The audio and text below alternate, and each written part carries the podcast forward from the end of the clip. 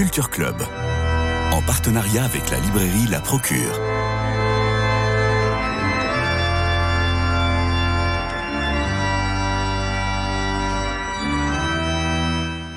Bonjour chers auditeurs, aujourd'hui c'est moi Jean-François Roth qui euh, anime votre, culture club du jeudi consacré aux livres religieux euh, parce que Christophe Maury est absent mais pour des raisons tout à fait légitimes, soyez assurés. Et je suis avec Guillaume Vanier de la Procure Bonjour. et nous avons aujourd'hui euh, la, la chance et la joie de recevoir Monseigneur Paul Desfarges, euh, archevêque émérite d'Alger, après avoir été évêque de Constantine, pour son livre Une église dans la mangeoire, sous-titré Témoignage d'un évêque d'Algérie, préfacé par le cardinal Jean-Marc Aveline, chez Mediapol.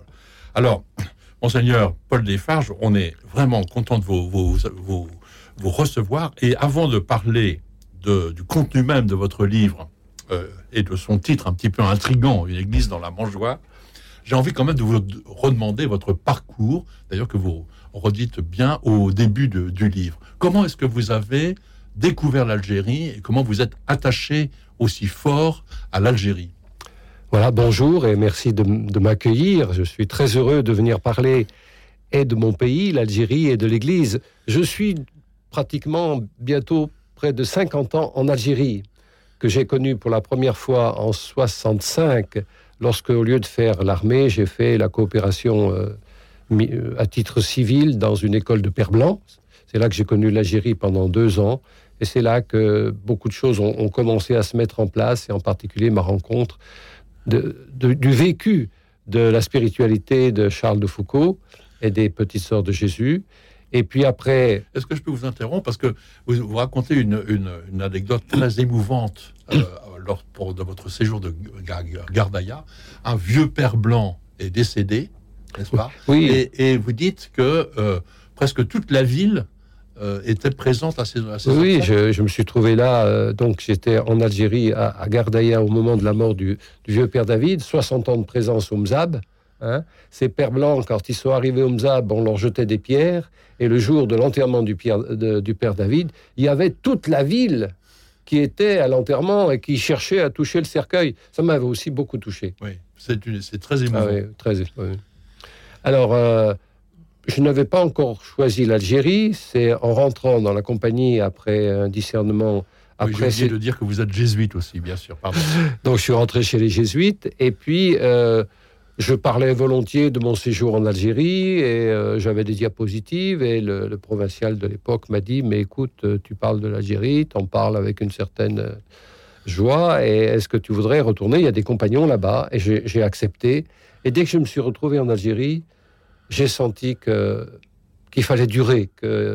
Et donc, j'ai fait tout ce qu'il fallait pour pouvoir, le moment venu, demander la nationalité algérienne.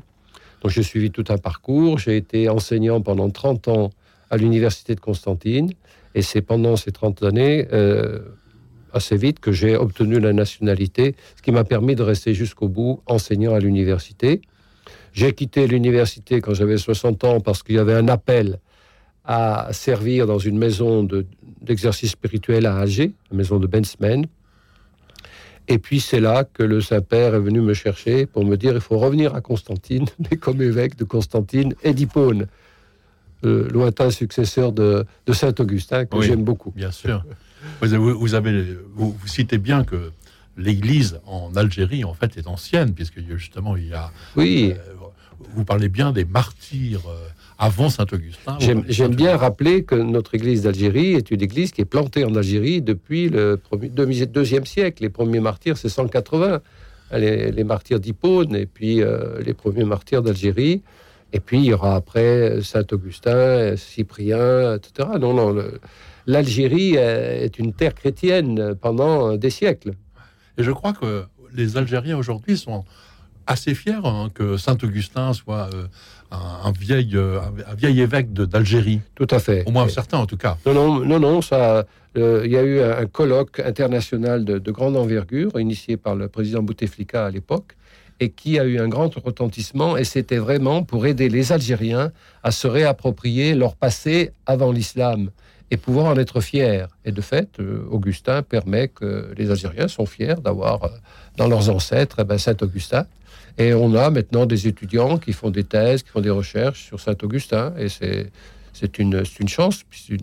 je me rappelle un, un, responsable de, de l'université islamique de, des sciences islamiques de Constantine qui me disait, mais avant l'islam, notre religion, c'était euh, la religion d'Augustin. C'était une belle manière de, ben, de, reconnaître la foi chrétienne.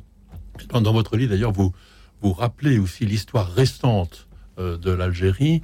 Peut-être que vous pouvez en dire un petit mot, parce que, évidemment, l'accueil euh, de, des chrétiens, peut-être votre action, votre mission, a été très différente selon les différentes époques de, depuis l'indépendance. Est-ce qu'on peut en dire quelques mots?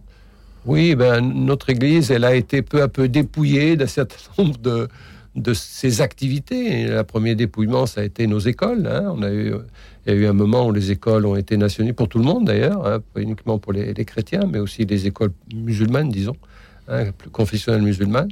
Donc ça, ça nous a beaucoup dépouillés, même si pendant un certain temps, ceux qui étaient dans nos écoles ont pu être repris dans les écoles de l'État. Mais euh, c'était une belle expérience de travailler non pas comme responsable de l'école, mais sous la responsabilité de responsables musulmans, de responsables algériens. Et puis, bon, pour, aller vite, plus récemment, euh, notre, euh, nos activités sous le titre Caritas, on nous a demandé de les arrêter, mais là, je pense que c'était plutôt un malentendu même si on essayait d'expliquer qu'il n'en était pas question, on, enfin, on avait peur que nous dépendions d'une ONG internationale et qu'on reçoive de l'argent de l'étranger.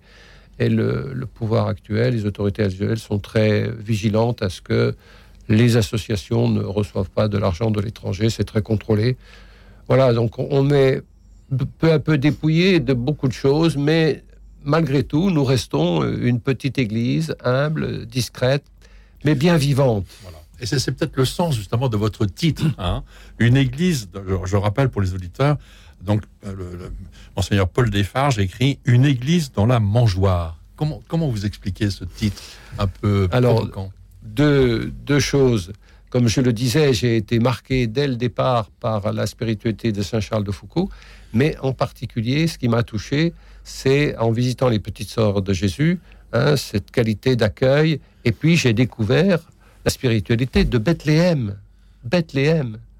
Dieu s'est fait petit enfant, petit Jésus. C'est comme ça qu'il s'est manifesté comme ce Dieu doux et humble. Ça, c'était la première des choses. Donc ça m'a beaucoup marqué. J'ai été marqué par un livre écrit par euh, la vénérable petite sœur Madeleine, hein, euh, que, les petites sœurs appellent le petit livre vert, une lettre à, ses, à leur sœur, où elle insiste beaucoup sur ce mystère de Bethléem qui est d'actualité. Et, j'ai bien beaucoup aimé voir notre église, puis je suis pas le seul, justement un peu comme une la, la, grotte de Bethléem comme une icône de notre église. Vous dites toujours une petite église. Oui, alors petite, c'est pas au sens, elle est petite, c'est vrai. En plus, elle est petite, mais au sens de, je crois que sa vocation, c'est de rester humble, modeste. Si Saint Madeleine disait, il faut faire de l'ombre à personne ici, et je crois que c'est juste. Puis la deuxième chose, c'est quand je suis devenu évêque, un peu, euh, je sais pas comment, mais j'ai senti intérieurement euh, que je devais prendre comme euh, devise, elle le déposa dans une mangeoire. D'accord. Et je crois vraiment que notre Église, elle est dans la mangeoire, c'est-à-dire elle est là pour ce peuple, à, sa disposition, heureuse de ceux qui l'accueillent, et nous sommes souvent très bien accueillis, et puis ben, portant les souffrances de certains refus ou certains rejets. Euh, mais c'est la, condition des disciples de Jésus. Hein. Mais nous sommes, euh, dans l'ensemble, assez bien accueillis et heureux de vivre des relations très fraternelles et très, très belles avec beaucoup de, de frères et sœurs algériens, algériennes, musulmans, musulmanes. Hein. notre Église, elle n'est est, elle est pas une Église... Bien sûr, elle s'occupe de, des disciples de Jésus, mais elle est là pour ce peuple, donnée à ce peuple, et simplement pour dire, mais mais Dieu nous aime, il vous aime, le Père vous aime, nous sommes frères. Et est-ce, mais vous n'avez pas eu de, un peu quand même de difficultés pendant la décennie, euh, de, un peu de guerre civile quand même qu'il y a eu en Algérie à un moment? Ça devait être assez difficile, non? Ben, Ça a été difficile pour le peuple algérien. Hein. Euh, on parle de 150 000, 200 000 morts. Hein. ça a été vraiment difficile. On a un peu, peut-être, on n'y pense pas forcément toujours hein, à, non, non, à cette période extrêmement. Non, non, a été très, très douloureux pour le, peuple algérien et a été marqué dans sa chair. Hein, et on n'est pas guéri de la décennie noire. Et parmi, ces 200 000, je ne sais pas combien, on a eu 19 de nos frères et sœurs qui, qui sont morts, euh, assassinés ou, égorgés, on ne sait pas trop, pendant euh, cette décennie noire, et en particulier les, les moines de Tibahrin. Hein, vous parlez, de, vous parlez en particulier de Christian de Chergé, que vous avez oui, rencontré. Oui, oui, ben je suis allé, j'allais, je suis allé euh, plusieurs fois au monastère de Tibahrin, et j'étais assez lié à ces, à ces frères moines, et et c'est vrai que leur, leur enlèvement et l'annonce de leur mort a été quelque chose de. un, coup pour notre, pour notre petite église. Mais en même temps, ils avaient fait le choix, ils sont morts parce qu'ils sont, ils avaient choisi de rester. Et puis, bon, c'était aussi ce que voulait le cardinal Duval et Monseigneur Tessier. Euh, c'était évident que notre vocation, c'était d'être là. Hein. comme, le, comme le disait d'ailleurs Monseigneur euh, Pierre Clavry, euh, quand quelqu'un est malade, euh, on reste avec lui, on ne va pas s'en aller quand il est malade. Au contraire, on est proche. Et notre Église, sa vocation, c'est d'être proche. Oui. Oui, moi j'ai beaucoup aimé, pour rebondir euh, sur les, dans la mangeoire, votre conception de la mission comme une visitation. C'est un peu toujours la même spiritualité de l'enfance de Jésus. Et voilà, je trouve que c'est très beau que de concevoir, d'aller vers l'autre et que c'est une rencontre à deux, en fait. Euh, c'est pas vraiment. Euh, euh, ça sort de la, du dilemme entre l'annonce et, et le prosélytisme. Enfin, c'est vraiment. je sais pas si vous pouvez en dire plus. Non, non, vraiment de voilà visiter l'autre, annoncer comme une visitation en fait. La visitation est vraiment, j'allais dire, le paradigme de, notre de notre mission. Et comme il y a eu une, de belles méditations de Christian de Chergé, je du bienheureux Christian de Chergé là-dessus, parce que justement, le salut de Marie a fait venir le salut d'Élisabeth. Eh bien, c'est un peu ça la visitation. Dans la visitation, il y a le mystère d'une rencontre. Et ce que nous découvrons, c'est que justement l'autre, l'autre que nous rencontrons, est aussi habité d'un mm. mystère. Et il nous arrive parfois ben, de, le pressentir, de le voir, et parfois d'aller jusqu'à un certain partage qu'on peut dire spirituel. Hein, nous rencontrons, nous rencontrons moins l'islam euh, avec tout ce qu'on raconte, qui existe, hein, un islam politique avec des projets un peu idéologiques. Mais ce que nous rencontrons, c'est l'islam des musulmans de tous les jours, des, braves hommes et des braves femmes qui, ont, qui croient en Dieu, qui ont une foi, une foi, qui prient, hein, qui prient. Et moi, je, suis souvent témoin dans un certain nombre de nos activités de type caritatif où on a des, frères et sœurs musulmans, musulmanes avec nous, de la qualité de leur engagement, de leur don, de leur, de, leur générosité. Moi, je suis maintenant chez les petits sœurs des pauvres à Annaba. Hein, mais la générosité des Algériens vis-à-vis de cette maison de, personnes âgées, c'est extraordinaire. Extraordinaire. on, a des on reçoit des leçons. Donc la visitation, voilà, c'est l'Esprit Saint qui est le, qui est le principal maître d'œuvre de, de, ce qui se passe dans, dans toute rencontre humaine d'ailleurs, dans toute rencontre humaine vraie. C'est deux hommes, deux femmes, un homme, une femme qui se rencontrent. J'aime beaucoup les rencontres d'humanité, Hein, quand on se retrouve au, niveau tout simplement de notre humanité toute simple, il y a, y a, y a l'un et l'autre, et plus que l'un et l'autre, euh, qui fait le lien. Oui, votre livre souligne beaucoup cela, que vous rencontrez les personnes musulmanes, mais c'est des personnes que vous rencontrez. D'ailleurs, votre expérience de, psychologue, enfin d'enseignant de, psychologie, vous, faites un très bel éloge de Carl Rogers à un moment dans votre livre sur le fait qu'il y a toujours euh, pour lui une orientation positive euh, dans l'être humain. le, fond de, l'être, le fond de l'homme est, positif. Et ça, je, le crois vraiment. Euh, moi, je, raconte ça à plusieurs. Et ça, ça m'avait frappé. J'ai été donc à l'université, j'étais avec des collègues devenus algériens. Vraiment, ils ont joué le jeu. J'étais vraiment leur collègue. Mais comme je le dis, il y a un moment, je n'étais plus le, ni, le prêtre, ni l'ancien colonisateur, ni le français, ni le chrétien. J'étais Paul. Et j'avais en face de moi, non pas un musulman, euh, j'avais Mohamed ou Jamila. Et euh, Paul et, Mohamed, Paul et Jamila, ben, voilà, c'est un homme qui rencontre un autre homme. Et, c'est tout. Alors, ça, le reste n'est pas, n'est pas oublié, n'est pas occulté, mais il n'est pas il n'est pas ce qui, qui, est sur le devant. Alors on, est, on reste chacun avec nos histoires, etc. Mais voilà, toi, moi, eh ben, il y a entre. Vous, vous, le, vous, le, décrivez très très bien. On le sent très très bien tout au long de votre livre. Cette euh, immersion que vous avez en Algérie. Donc vous avez choisi d'être algérien, vous l'êtes, vous êtes reconnu comme tel. Alors que peut-être nous, on a un peu sur l'islam un peu trop de, de hier, peut-être, hein, un peu d'a priori, d'idées euh, qui, qui empêchent peut-être d'accepter cette rencontre simplement. Oui, je crois que c'est parce que nous ne rencontrons pas justement, nous ne rencontrons pas des hommes et des femmes musulmans et musulmanes dans leur humanité et qui laissent transparaître aussi leur, euh, leur spiritualité. Les musulmans, ce sont des hommes qui prient. Il y a, un islam spirituel. J'y insiste là-dessus.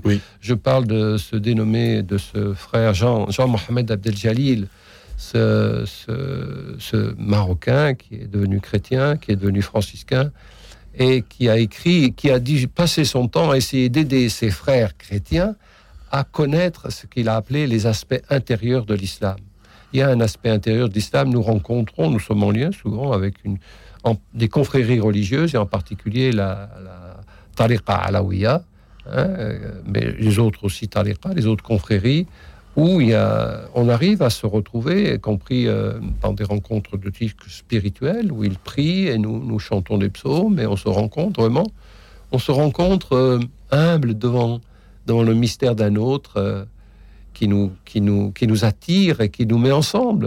On ne peut pas dire le contraire. Guillaume? Et en même temps, donc c'est vrai que tout est dans la rencontre, mais vous avez quand même le courage de penser la, place de l'islam dans le dessin de Dieu.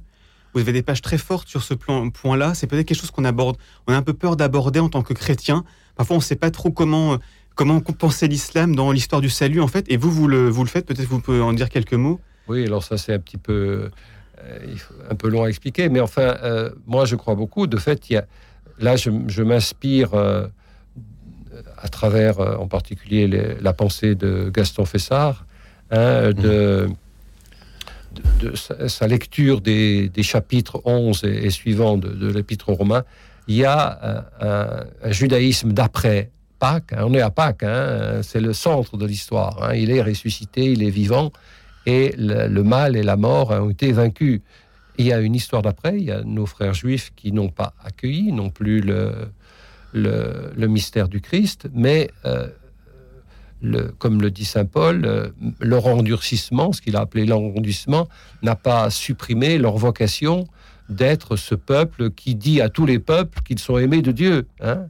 Et donc, dans cette histoire de d'après Pâques, hein, il, y a le, il y a le judaïsme, hein, et puis est venu, dans la, est venu l'islam, qui fait partie de, cette histoire euh, de la tradition abrahamique, hein, euh, les musulmans, qui gardent d'ailleurs un certain nombre d'aspects de, de ce judaïsme d'après d'après d'après Pâques, une loi, Dieu a parlé, un Dieu transcendant, une grande transcendance, mais c'est le Dieu, c'est toujours le même Dieu d'Abraham, euh, Dieu d'Abraham. Bon, alors il est connu à travers euh, l'expérience que que les musulmans peuvent faire. C'est pas tout à fait la même expérience, hein mais euh, il est il est connu comme tel.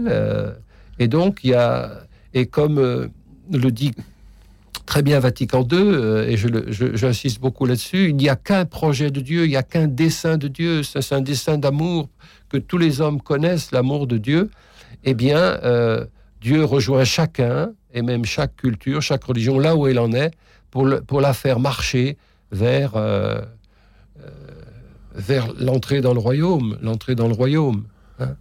Et, sur ce chemin-là, je n'ai pas encore parlé, mais je vais quand même en dire un mot.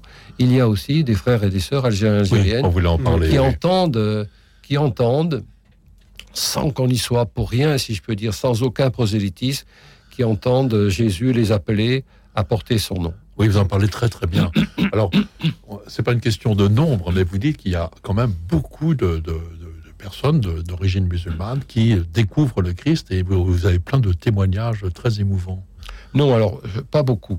Dans, au niveau des catholiques, on est c'est un tout petit filet, un tout petit filet, mais bon, ça, ça continue. Et puis je crois qu'il y a un travail de l'Esprit Saint. Pour moi, l'Esprit Saint, il travaille à la fois dans ce que j'appelle, ce qu'on appelle le dialogue, hein, la rencontre, hein, et puis il travaille dans ce mystère de divine surprise, comme on l'a appelé, euh, d'hommes qui sont, de femmes qui sont appelés à porter son nom et qui nous surprennent toujours.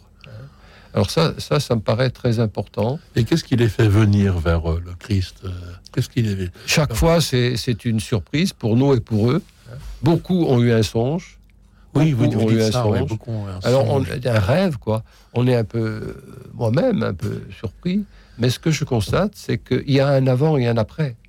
Oui. Et eux-mêmes, ils, quelques années après, ils rencontrent ce songe, euh, ce rêve, parfois ils se répètent, du- comme si c'était la veille. Et de fait, il y a un avant et un après. Quelque chose a changé dans leur vie. C'est pour ça que j'aime dire que c'est pas forcément une conversion, un plutôt un changement de religion. Il y a bien une conversion, mais comme, je le disait d'ailleurs Christian de Chaché, on ne se convertit qu'à Dieu. hein. Et eux-mêmes font une expérience, euh, ben oui, d'un Dieu qui les aime, d'un Dieu proche, d'un Dieu, d'un Dieu qui est venu les chercher, euh, et ils demandent à, connaître Jésus. Et nous sommes très, très attentifs à faire un, vrai discernement pour vérifier avec eux que c'est une vraie expérience spirituelle. Et si c'est vrai, ben, ils rejoignent notre Église. Et, c'est un peu le mystère de notre petite Église, c'est d'avoir aujourd'hui des frères et des sœurs qui portent le nom de Jésus, des enfants du pays qui portent le nom de Jésus, et qui aident justement notre Église à, à être, à être, à demeurer une Église d'Algérie pour le peuple algérien. Encore une fois, sans autre euh, désir de, dire, mais il y a un amour qui nous unit, qui nous met ensemble. Justement, euh, vous êtes sur la corde, un peu la ligne de crête plutôt, de ne pas vouloir faire de prosélytisme. En fait, votre témoignage, justement, euh, humble, mais de votre, votre effort de rencontre, votre réussite de la rencontre est un appel, effectivement, pour, euh, pour beaucoup, euh, y compris d'ailleurs, comme vous le dites aussi à un certain moment, pour certains, à devenir de meilleurs musulmans. On est, on est, on est des témoins, oui. On fait pas de prosélytisme, mais le fait d'exister et de rencontrer les autres, euh, on, on existe que pour ce qu'on est, hein, à la fois personnellement, chacun, chacune, les chrétiens, les chrétiennes, hein, euh, y compris, euh, ce que j'aime bien, je le souligne aussi, on, a maintenant dans nos églises des étudiants subsahariens, quelques migrants, hein, des étudiants subsahariens, des, des sœurs, des pères qui viennent des pays asiatiques, qui viennent d'Amérique latine, et nous sommes heureux que le témoignage chrétien soit apporté par des non-européens, parce qu'il y avait cette idée aussi autrefois que Oui, c'est ça. Hmm. les, les- les chrétiens, c'est l'Europe. Ben non, il y a des chrétiens africains, il y a des chrétiens asiatiques, et il y a des sœurs, des pères qui sont... euh, et puis les étudiants subsahariens qui eux-mêmes vivent parfois des situations un peu... pas toujours faciles au départ, mais un certain nombre font aussi une expérience avec des collègues de devenir euh, ben, amis, euh, une bonne relation qui se crée. Encore une fois, parfois, euh, après des, moments difficiles, un petit peu de rejet, de racisme, etc. Mais non, non, il y, a- un chemin de rencontre, d'humanité aussi, qui, qui l'emporte sur tout le reste. Très bien. Et quand vous parliez tout à l'heure des, des, des martyrs, des 19 personnes qui ont été assassinées, lorsque a- ils ont été célébrés, je crois que beaucoup d'Algériens se sont unis aux chrétiens pour, euh, pour rendre hommage, à, en particulier à, à Monseigneur Clavry et à son, à son ami et chauffeur euh, Mohamed. euh, pour, beaucoup de gens se sont, je crois, associés très fortement à la communauté chrétienne à ce moment-là. Oui, parce que nous aussi, nous le voulions, et là, on a beaucoup aidé, a été aidé par le, le ministre des Affaires religieuses de l'époque. On, ne voulait pas célébrer cette béatification sans tenir compte et honorer les nombreux Algériens, Algériennes qui, pendant cette décennie noire, eux aussi ont Oui. perdu leur vie parce qu'ils l'ont donné, et en particulier 114 imams. 114 imams Ah oui, dites. qui sont morts parce qu'ils ont refusé de signer des fatwas, c'est-à-dire des actes juridiques, aux groupes armés qui voulaient, avant d'aller faire leur coup, voulaient une, une autorisation, si je peux dire, euh, d'un imam. Certes, 114 en sont morts. Oui. Donc on ne voulait pas euh, célébrer nos martyrs sans honorer tous ces hommes et toutes ces femmes. Il y a beaucoup de familles où il y a eu des, des morts parce qu'ils ont refusé d'obéir aux injonctions des groupes armés qui disaient il faut plus, faut plus envoyer vos enfants à l'école, etc. Non, non, euh, ils, ont, ils, ont, ils ont pris des risques. Et donc, on a pu, dans notre célébration, où il les honorait, sur la sur l'image de la béatification, on a donc les 19, et puis on a Mohamed, l'ami de Monseigneur Pierre Clavry, et ce, jeune qui est mort en même temps que Pierre Clavry, ils ont été, soufflés, j'allais dire, dans une explosion lorsqu'il rentrait, euh, il rentrait euh, avec sa, voiture dans son garage. Et ce, jeune homme avait écrit un petit, euh, sur un petit carnet qu'il savait qu'en sortant avec cet évêque, il prenait des risques, d'autant qu'il savait que cet évêque aussi avait une parole vigoureuse et courageuse. Il prenait des risques, mais que ça valait la peine de prendre des risques pour un homme pareil. De même que monseigneur Clavry avait dit, euh, ça vaut la peine de... Rien que pour un garçon comme Mohamed, ça vaut la peine de rester ici. Merci beaucoup, monseigneur Paul Desfarges, pour, pour ce magnifique témoignage d'un évêque d'Algérie sous le titre Une église dans la mangeoire. C'est un livre qui est publié aux éditions Mediaspol et c'est vraiment un livre passionnant qu'on peut, que Guillaume Vanier et moi recommandons beaucoup à tous nos auditeurs. On apprend beaucoup sur l'Algérie et on comprend euh, pourquoi les, les chrétiens sont présents en Algérie. Merci beaucoup. Merci.